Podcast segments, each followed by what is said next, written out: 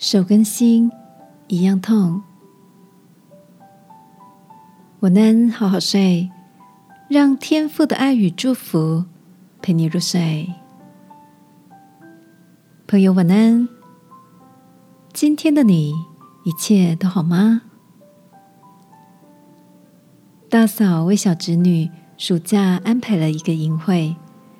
上周营会结束，小侄女跑过来告诉我。姑姑，你觉得手痛跟心痛哪一个比较痛呢？我看着这个可爱大眼睛的小女孩，说：“那是不一样的痛吧，宝贝？怎么会这么问呢？”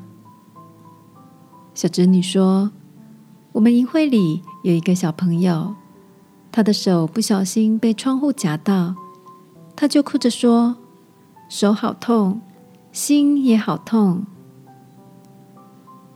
听着小侄女的描述，让我想到科学家曾经做过一个有意思的研究。他们让参与者在网络上三个人一组玩你丢我接的传球游戏，但事实上根本没有另外两个玩游戏的人，他们是预先被写好的一个程式。但在游戏进行后没多久，城市设定里的两个人会自顾自的玩着，不把球传给真正的参与者。参与者因此感到被冷落。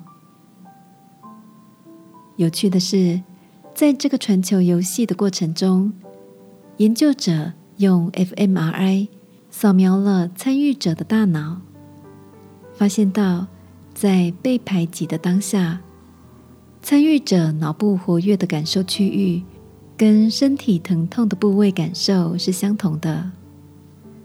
这也是当一个人被排斥，他感到的心理疼痛，其实就像是身体受伤、被殴打的痛。因此，我跟小侄女说：“对呀，所以心受伤了，就跟手受伤一样。”会很痛的。我们不要说那些难听的话，让别人的心受伤，好吗？小侄女似懂非懂的跟我点点头。你呢？我们一起来祷告。亲爱的天父，我愿意选择跟善良同一边。也不用言语或态度伤害人。祷告，奉耶稣基督的名，阿门。晚安，好好睡。祝福你的心美丽而良善。